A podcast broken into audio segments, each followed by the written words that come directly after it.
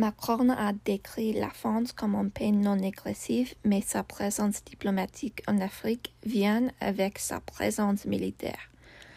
Dans Révolution, Macron a dit Notre action diplomatique et militaire doit donc viser à assurer un schéma de sécurité au Maghreb et en Méditerranée face aux crises régionales.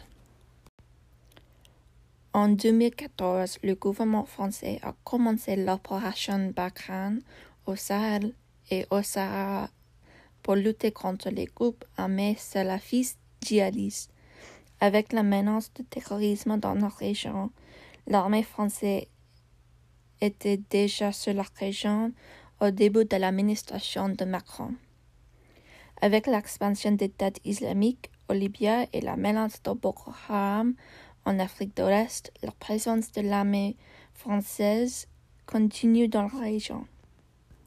En 2018, Macron a rencontré avec le président Muhammadu Buhari pour établir le rapport de son administration avec Nigeria.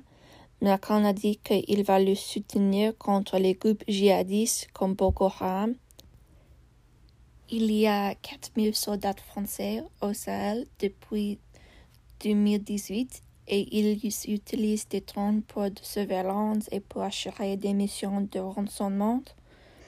En février 2021, Macron a dit que le retrait des troupes de Sahel serait une erreur et il a revu sa volonté de retirer les troupes françaises dans la région.